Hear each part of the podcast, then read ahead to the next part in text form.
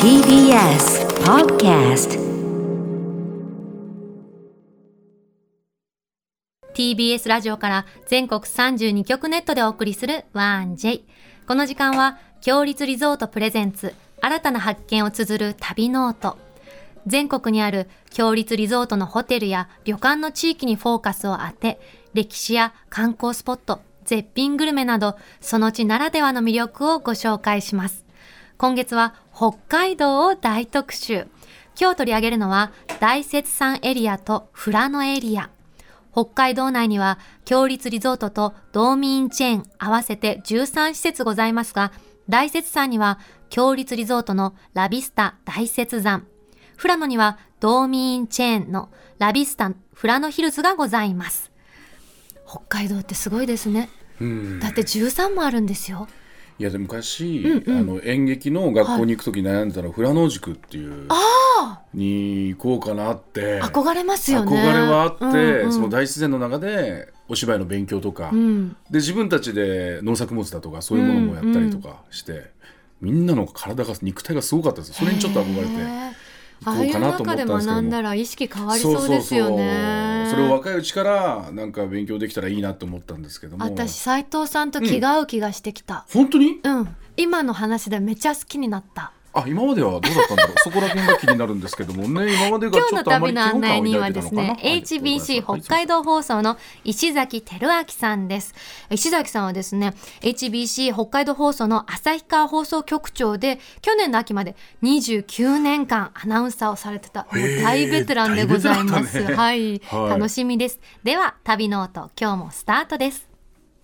今日の旅こ旅のコンシェルジュ、旅シェルジュをご紹介します。HBC 北海道放送、旭川放送局長の石崎輝明さんです。石崎さん、おはようございます。おはようございます。よろしくお願いいたしよまろす。くお願いいたします。あの、HBC 北海道放送局、放送で、い旭川放送局ってことなんですけど、はい。北海道ってどれぐらい放送局があるんですかあの今札幌本社を中心にですね、はいえっ、と函館放送局、うんうん帯広放送局、はい釧路放送局、はいうん旭川放送局、北見放送局とありまして、それぞれが道南、道東、道北、道エリアを、えー担当しています。すごいですね。同じ県内なのに5つも放送局があるって。はい。まあ北海道ならではですよね。広いですから。本当に、あ放送局長ってどんなお仕事なんですかあのまあ、私はあのその、えー旭川放送局長と北見放送局長を兼務していまして、あそうえなっんと、ですね、 70市町村担当してるんですけれどへも、えそのまあ 70? ええ70でわあすごいす。全部言ってみますか。え大丈夫です大丈夫です結構かかりますけど、かはかっいちゃいますので、はい。ええでその、えー70市町村の、うんもちろんそのお祭りですとか、うーん夏祭りステージがあったりですね、えへーえしますし、あとはあの北海道は特殊で札幌だけで番組作ってるわけじゃないんですね。はえいどういうことですかでみんなでですから協あの力札幌でも作ってるし、うん私のエリア旭川北見エリア、まあ東北オホーツクエリアでもそのエリアだけの番組も作ったりしてへて、えそれに向けての営業ですとか交渉、それからえー制作プロデューサーなんかもやることもあります。え喋りのプロだったのが急にそういうお仕事になるって大変じゃないんですかいやー、もう1月から局長になったんですけど、あらあのかなり勉強しましたね、いろんなことを。半年経っていかがですかいやー、まだですね、うんあのまあ、お二人も放送業界というか、長いと思うんですけど、ラジオスポットとかタイムとかですね、うんうんえー何か番組の提供ですとか、うんでプレゼント、えーパブリシティですとあか、りますよね出演のとか、もう結構大変ですね、毎日こうノート取りながらやってます。へーだって私で今出役じゃないですか急な裏方ってことですよね番組をそうそうですね、えー裏方も、そういうす制作の裏方もするし、報道のお手伝い、あと技術のサポートもしたり、まあ、あとそういう番組作ったりもありますし、超マルチプレイヤーですねすえじゃあアナウンサーの時よりもめちゃくちゃ忙しいえまあ、ですかねそうですね、アナウンサーはあの去年の秋までの時にはあのデスクという立場であの部員の管理してたので、うんうまあ、それはそれですごくあの大変だし、やりがいもあったんですけど、今はもう本当、一からの勉強 してます。すごいわ。石崎さんご出身は東京のご出身とお聞きしたんですけど、はいあのどうして北海道行かれたんですか。あの私あの、えー実は母子家庭でちょっと10代の頃から実家の印刷工場で働いてまして、はあ、夜間大学だったんです。うんうん。でまあ、ある程度あのお金貯められるので、貯めて夏にオートバイで北海道中回ってましへえて、バイカーなんだ。はい、でへえ富良野や大雪山、今日ご紹介するエリアやうん、美幌峠なんかでも大自然もう魅了されましてじゃあそこで心をつかまれて北海道に行かれた。そうなんですただあの、へえね、あの長男ですしうん実家の印刷屋があったので母に相談してですね反対されると思ったら、まあ、男子なんだからやりたいことやれって後押してくれまして、そうなんですえねえ応援してくださってたんですねはいで就職活動で北海道に来ました。なるほど石崎さん、すみません、ここでちょっとニュースのお,、伝えします。地震の情報をお伝えします。先ほど午前9時16分ごろ、石川県の珠洲市で震度4を観測する地震がありました。この地震による津波の心配はありません。震源地は石川県能登地方で、震源の深さはおよそ10キロ、地震の規模を示すマグニチュードは4と推定されています。お住まいの方、地元の方、どうぞおつきお気をつけてお過ごしくださいませ。石崎さんあの、はいその北海道にねええバイカーで魅了されちゃってはやいってきてっていう、そんな石崎さんが今夢中になってることがあるってお聞きしたんですけどもともとあのアウトドアが好きであの、うんオートバイのツーリングドライブ好きなんですけど、はい昨日も友達とバーベキューしてたんいですやが楽しそうもう一年中北海道寒くてもキャンプ場空いてるのでキャンプしてるんですが、はあのまあ、趣味が高じてというかですね、はい夢というか夢中になってる今あのプライベートキャンプ場作れないかなと思って場所探してますプライベートキャンプ場ってどういうことですかあの自分たちで土地を購入して芝生をこうちゃんと育ててで、まあ、トイレとかも作るか石崎さんは大富豪なんだいや違 います意放外送に局長って大富豪なんだ、い全く無縁です意外に安く買えたりとか暴れる君とかもね本当乗でりすか買ったりとかはいえそういうもんですか結構あの、えー、と北海道にお祭りのステージで来てくれるお笑い芸人の皆さん、んあの土地欲しいっていうあの、ね、キャンプ芸人の方もいらっしゃいますけど、はいはい調べられてみんなびっくりされますけど、はい丘ぐらいなら、ちっちゃな丘ぐらいなら1000坪ぐらいの、はい、軽自動車ぐらいで買えるところも結構あると思いますよ。そう今しかもキャンプブームだからはい意外でキャンプ芸人さんすごい多いから結構買ってる人多いんですよ今じゃあちょっと頑張ったらキャンプ場持ちになれちゃうもうもうなるちゃうしかもお友達と一緒にできたらねそうですね、いいえーな、まあキャンプが難しければあの古民家を購入して別荘にするなんていうのなるもほど北海道ではできると思います。ちょっと今後の人生プランに参考させていただきます、はいちょっとあの、ここがあのうんいいですよってといいねこあったら後でちょっと送ってください。わかりましたね知りたいおすすめをピックアップして知りたいはい。ではではここからは石崎さんに大雪山と富良野この2つのエリアについて魅力をご案内いただきます、はいまずは大雪山エリアからお願いいたしますはい、わかりました。あの大雪山ってお二人一つの山を思い浮かべますか。うーんえっとこのす本当に知識があれなんですがこのはいラジオやるにあたって連なっているということを知りました、はい山々なんだということを初めて認識しました、大雪山というこうね一つのこう見える山はあるわけではなくて、はいはいあの2000メートル級の山々が連なって大雪山系、うん大雪山系とか大雪山連峰っていうのがまあ正式な呼び方になると思うんですけどうも、んうん、はい、連峰なんですねそうですねいくつかの山があります。はい。へへええその魅力は何ですかえあのーお二人は登山ってされるんでしょあんまり僕はあの高尾さんあ同じです何回うかんうん行っあたのことあります3000。メートル級の山にこうチャレンジしたこととかあは全然いなやいですないですね。なかなかないですよね、うんではいもあの、えー大雪山の中のあの例えば代表的な山、旭岳というのがあるんですけれども、うんうん標高はあの2291メートルと、それほど高くないかなって感じるかもしれませんが、はい北海道北です、緯度の関係、うんうん、北緯があるので、はい本州の3000メートル級の山の環境、表情を見せてくれるんです、えさあーなるほど二千2200ぐらいでしたっけ？はい、 2000 2291メートルなんですが、へーもう頂上とかその5合目ぐらいでも、本州のこう2500メートルから3000メートル級の山の環境とか表情を見せてくれるんです。はへあーじゃあ少し気軽ちょびっとだけ気軽にそういった場所を見ることができるってことですねあの頂上まで行くならば、ですね、まあ、うん3世代で登られる方もいらっしゃるんですが、へーちゃんと装備とか心構え、天候は大事なんですけど、はいあの5合目までロープウェイ、旭岳ロープウェイというのが通じてまして、へーで1600メートルのところまで行けるんですが、うんうんもうここから周遊する1時間ぐらいの散策ルートで、うんうんその高山植物とか花、えー日本でトップクラスのもの見られます。今はなんだっけあのピンク色の映像ツツがおよくご存桜知がです綺ね。麗だってそうです、そうです。昨日今、ブみログあの見読頃んみたいです。すんごい綺麗で、はい、一面にピンクのお花ででも奥には雪が見えてて、そこなんですよ。ね、花が咲いてるのに雪が見えるってすまだごいです残よ雪ね、越しの花が見られるんです。へそんな景色見たことないなと思ってあのリアルですね、北海道の屋根と呼ばれる大雪山なんですけど、うんうんその北海道の屋根の上はリアル天上界っていう感じですよ、リアル天井界だって息のむ景色が見られいます。や見てえ。みうわ行きたたいいなあ。話聞くとえ石崎さん登ったことありますかあの何度かあります、頂上までですかそれと頂上もまであります。あのロープウェイであの1600メートルまで登って、そこから4、5時、2、3時間かな。あ2 3の時間か足に自信のある方なら、ゆっくり登っても往復4、5時間で、5、6時間かな、うん、行けますから、本当、3世代で登ってる方いらっしゃいますよ。それは登ったら一泊するんですかそれともそのまま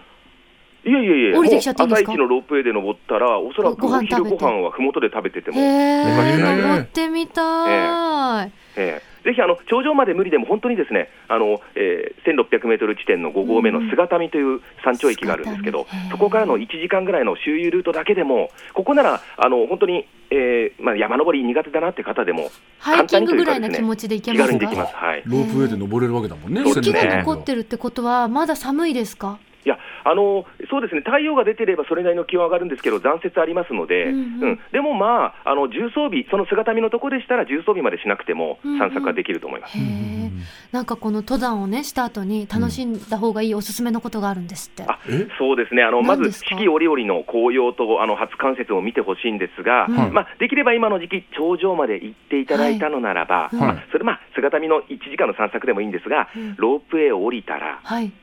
水を飲んで、温泉を楽しんで、星空見てください。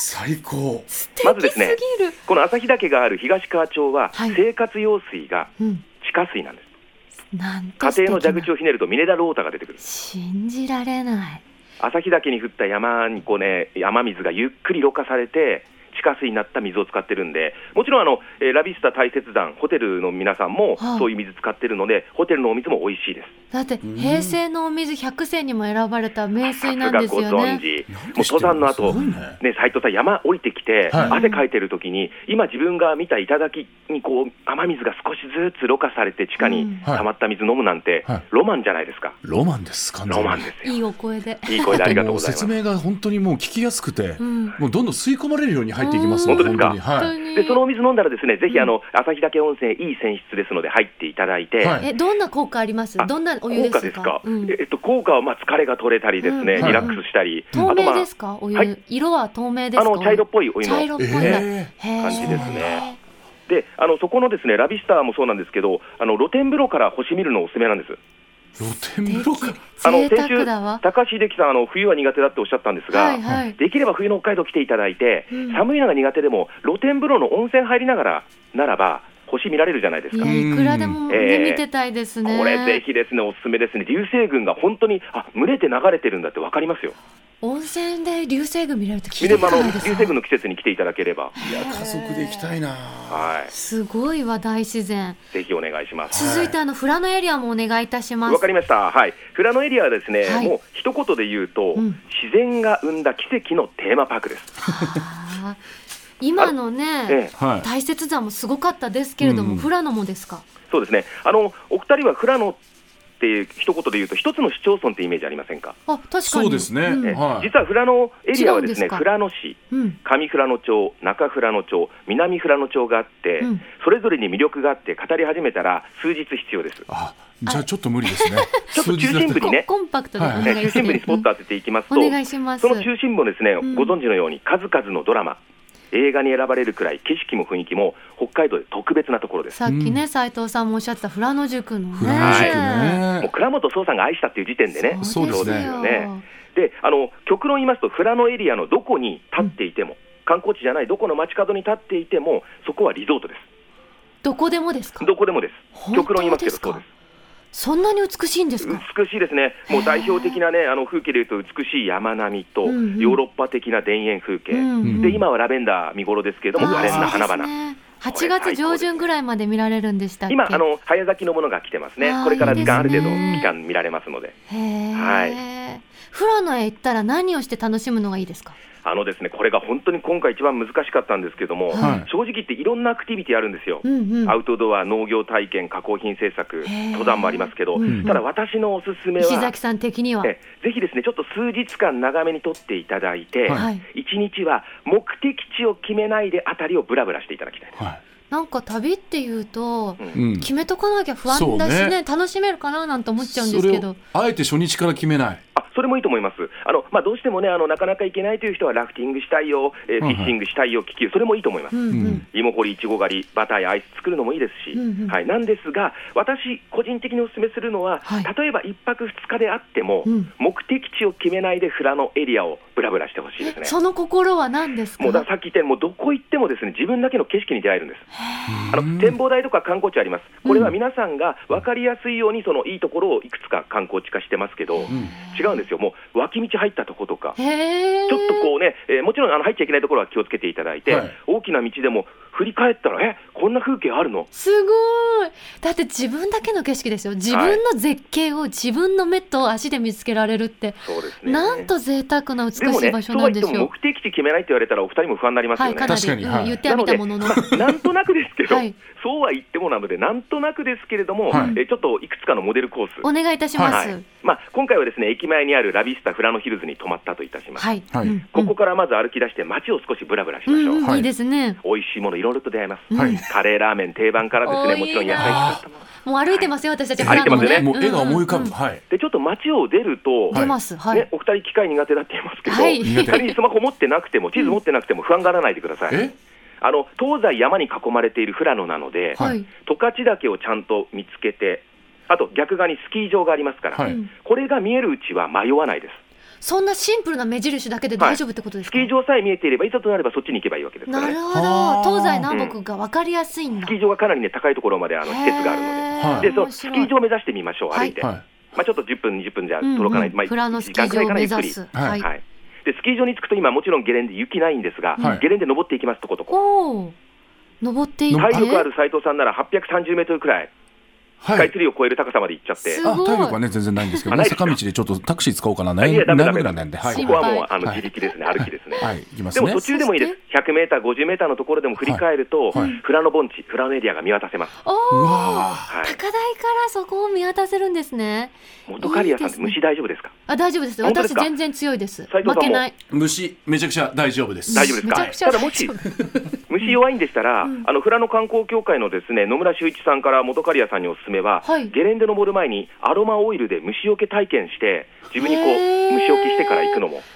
いい香りも匂楽いしめるな気がする。ねえ虫打ちは別にいいけど、そのアロマ体験したいです。どんな香りなんだろうあ。そうですか、はい、そでうまあそこからはですね、はいちょっと自転車などを借りて、うん電動バイクもありますから、はい行きましょうよ、へーで今日おすすめはね近くにねはいスキー場の近くに菓子工房富良野デリスさんってありまして、はい。うんフラノおいいですよお取り寄せでも人気メニューあるんですけど、はい本店はテラス席があって、うんうん。街見ながら、例えばエスプレッソとティラミスとかですね、あおうお。わー、美味しそう。あとでホームページ見てください、なんでこんなにメニューあるのっていうぐらい、お菓子の博覧会状態ですかフラノデリスさんですね。ら、はい、見でま素す材。はもちろん北海道の牛乳とか使ってますからね、はい本当だ、今すごい作家の塩見さんめっちゃ探してくれてるんですけど品揃えがすごいですねあプリンがこの牛乳瓶みたいなのにこの、入ね、ってプリてンかがね、わ人い気の火付け役になったようですね。へーパッケージがかわいい、あこの円盤のやつ、すごいっすもうぜひあのお取り寄せもいいんですけど、建物も可愛いし、お店はい博覧会なんで、あのコロナが落ち着いたら来ていただきたいとこそろうでですすね。ね、はい。でそれであと、ちょっとこう自転車で行くと、ですね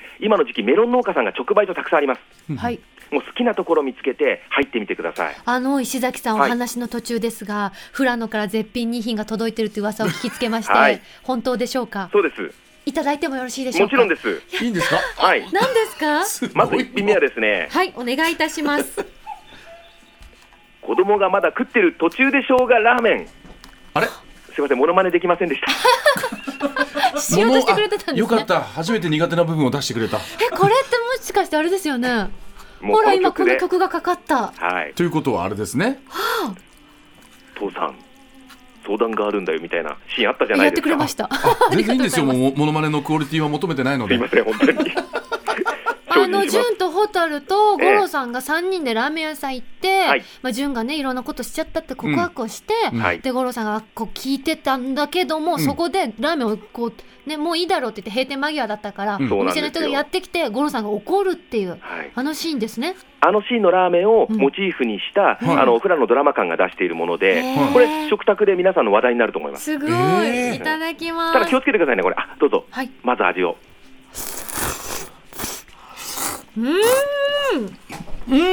はおいしい。ここのラーメン美味しいあのシンプルだけれども懐かしい感じですよね、何ラーメンだろう味中華そばって感じはいそうですねなんかこう北海道だから味噌ラーメンなのかなと思ったけど、そうじゃないですねあの実は三日月食堂というですねフラノのソウルフードの食堂があったところのラーメンがモチーフなんですけど、へーはいまあ今はもうちょっと閉店してしまってるんですけど、はあお出汁はね醤油と鰹ですって、あい、シンプとルベストです豚ねガ。ラも入ってるんですよへーあだからこのまろやかな旨味があるんだでお二人でもネーミングから何か感じませんか、ネーミング子供がまだ食ってる途中で生姜ラーメンあ生姜こ生れね姜皆さん勘違いするんですって、うん生姜入ってると思うんですけど生姜は入ってません ので、あ騙したんですかねパッケージになんだパッケージになんだ生姜はお好みでって書いてあるのがなかなかちょっと引っかかっちゃいなまんでしたね騙したんですかはびいっくりしたなんなんその意地悪なことするんですかいやなんか多分話題を、ええいや家庭のいいね笑顔を取ろうというあ感じで笑すかね顔取ろうってことですドかラマと同じもの食べられるってすごいなあのぜひですねこれラーメンラーメン食べたらコロナが明けたら6号の森というドラマの、はいねロケ地にもうん自転車で20キロぐらいかかるんですけど街からはい電動バイクなら行けますから、はいすごいですよね本当に数々のセットがいっぱい残ってて、うんで看板にはクイズがドラマのクイズとかもあったりしてええ本当に楽しめますよねはいであー美は味しい続いてのフラノグルメお願いいたします時間的にもう一品いけるんですかもちろんでござやいめてまもすいいんですかいや言っちゃいますわかりました。 フラのメロン。お来たうーもう。わ ええこんな立派な大きなメロンを食っていただいこれ食べてちゃううーわこれはやばいよえちょっとあの待って喋ってください。ラジオであのそうでした、えっと、私はらあの、えっと、三日月型のメロンがやってくると思いました、そしたら半分に切られたメロンの中にアイスクリームが中央にぷかぷか浮かんでいますいやいや、はいこれは何事ですちょこれかは何今フラのエリア誰に聞いてもおすすめはこのフラのメロンなんですね。で、あのもちろん夕張も有名ですけどフラノの方々は絶対に負けていないという自信を持っていましはて。いこの中央にアイスが入っているのはこれ、フラノで結構定番の食べ方はで、いあのポプラファームさんというところが世に広めた食べ方なんですが、はいはい、まあ、そのままでも美味しいフラノメロンにうんアイスですとかえーソフトクリーム、できれば、ね、北海道のソフトクリーム入れたかったんですけど、へーまあ、お好みのアイスでも美味しいと思います。すごい今日はあのあ のソフトクリームがあれだったもので今日 はアイスクリームをバシラでいただきますはいいただき ますこんな贅すご沢いよなね半玉食べちゃっていいのえい私いたのち二い人で一つですよしかも大きいですよこのメロたンだきいますやー昨日私あのフラノで吉田農園というファンの農園行って食べてきたんですけど、はい一玉500円から売ってました。っおいえおいてことは半玉でも250円だからできますよね皆さん。これは、あの夢ですか夢の味がしますやばこれすごい私フルーツはフルーツだけ食べる派なんですよ、はいはいはい何か甘いものつけるとなんかうん邪道だ派なんですけど、うんうんこれはどっちもが高め合ってますね合うね、うん本当にこのミルキーさありがとうございがますこのメロンの甘さをさらに引き立ててるそうですね。これ美味しい負けないというか仲良くなるんですよね、フラノメロンって。あの高め合って糖度がまですね糖度が15度以上のものが多くて、はあのスイーツの甘さにも負けないんですね本当に。いねうえん斉藤さん私たちもこうなってこうそうね高め合ってこうメロンとアイスクリームでさそうだねここれんなこと考えたこともなかったすごいわフラノの人たちやべえなフラノ行かないとなあは来てください。あの来たらですいね。斉藤さんなんと、はいその私がファンの吉田農園もやってるんですけど、うんうん食べ放題、えメロンをですか、はい、えなんと1000円えお好きなだけ大丈夫なんですかいや、もうあのほら、出荷にね、適さない、今日も食べ頃になっちゃったよってものもいっぱいあるわけですよ。はいはそういうのサービスで出してくれる。いいやいやでもせめて2500円にしませんいやいやいやいやいや、私すごい食べ放題元取れちゃうタイプなんです けどいいんですねねいいと思います。いやすごい美味しかったあぜひ来てくだいやあさっというい。間にお別れのお時間になっちゃいました、はいはい最後に石崎さんお知らせがあったらお願いいたします、あの私が担当します道北オホーツクエリアにはですね、はい北見、網走、稚内にも道民があるんですが、各地とも本当素晴らしい景色と観光地あるんですけど、うんうん今、観光客が減って、うん一時産品中落ち込んでます。ぜひ皆さん、コロナ落ち着いたら、富良野大雪エリアにプラスして、道北オホーツクなど、北北海道も来ていただければ嬉しいです。よろしくお願いいたします。ありがとうごありざがいとうございまますす。今日の旅シェルジュは HBC 北海道放送旭川放送局長の石崎照明さんでした。ありがとうございました。ここで、強立リゾートからのお知らせです。北海道最高峰の旭岳のふもとに佇むラビスタ大雪山。ここは異国の山荘ホテルのようなどこか懐かしいクラシカルなしつらえがお客様をお出迎えいたします。夏は高山植物が咲き誇り、冬は日本一早い冠雪を迎え、一面白銀の世界が広がります。四季で変化する標高2000メートル級の旭岳をご覧いただけます。流木でしつらえた天然温泉では、大雪山の自然を楽しみながら、肌触りの良いお湯と木の優しさをお楽しみください。お風呂上がりは無料のアイスキャンディーや乳酸菌飲料をどうぞ。夕食は北海道ならではの食材をふんだんに使用したフレンチのフルコースと新鮮な山海の幸を使った鉄板焼きとお鍋のコースからお選びいただけます。山荘で味わう北海道の味覚をぜひご堪能ください。詳しくは、強立リゾートの公式ホームページをご覧ください。さて、ここで番組をお聞きのあなたに旅のプレゼントです。今月は北海道釧路市阿寒にあるラビスタ阿寒川の宿泊券をプレゼントします。ラビスタ阿寒川は道東を代表する観光地、阿寒湖より車で10分。ラビスタとはフランス語で眺めや眺望という意味で、目の前には雄大な阿寒川と大自然を満喫することができます。タイミングが合えば、エゾシカやキタキツネに会えるかもしれません。ありのままの自然を感じ、非日常を楽しんでいただけるお宿になっており、ただ、川と温泉があるだけの森に、というキャッチフレーズが掲げられています。館内で使用する水は湧き水から引いており、大浴場は敷地内から湧き出る、自家源泉の天然温泉かけ流しを贅沢にご堪能いただけます。お食事は北の大地の豊かな恵みを存分に味わうことができ、夕食は四季折々の懐石料理、朝食は和食か洋食の2種類よりお選びいただけます。そんなラビスタ阿寒川のペア宿泊券を一組2名様にプレゼントいたします。ご希望の方はインターネットで TBS ラジオ公式内あ公式サイト内旅ノートのページにプレゼント応募フォームがありますのでそこから必要事項をご記入の上ご応募ください締め切りは7月31日土曜日までとなっておりますたくさんのご応募をお待ちしておりますなお当選者は発送をもって返させていただきますそして、はい旅ノートではあなたからのメッセージをお待ちしております北海道の思い出はもちろん強立リゾートのホテルや旅館にご宿泊された方のお感想もお寄せくださいメールはアルファベット小文字で 1j.1j.jp 1j.1j.jp ですそして来週は北海道の阿寒エリアを大特集。ご案内いただくのは阿寒湖観光協会の寺尾康則さんです。阿寒湖の観光スポットはもちろん、有名なザリガニ料理もご案内予定だそうです。ザザリガニ料リガニ理美味しいですよ。私。食べたことないもう美味しかった。リリコさんおすすめのスウェーデンザリガニ食べましたけど、美味しかったんですよ。スウェーデンザリガニそうそう。来週の旅ノートどうぞお楽しみに。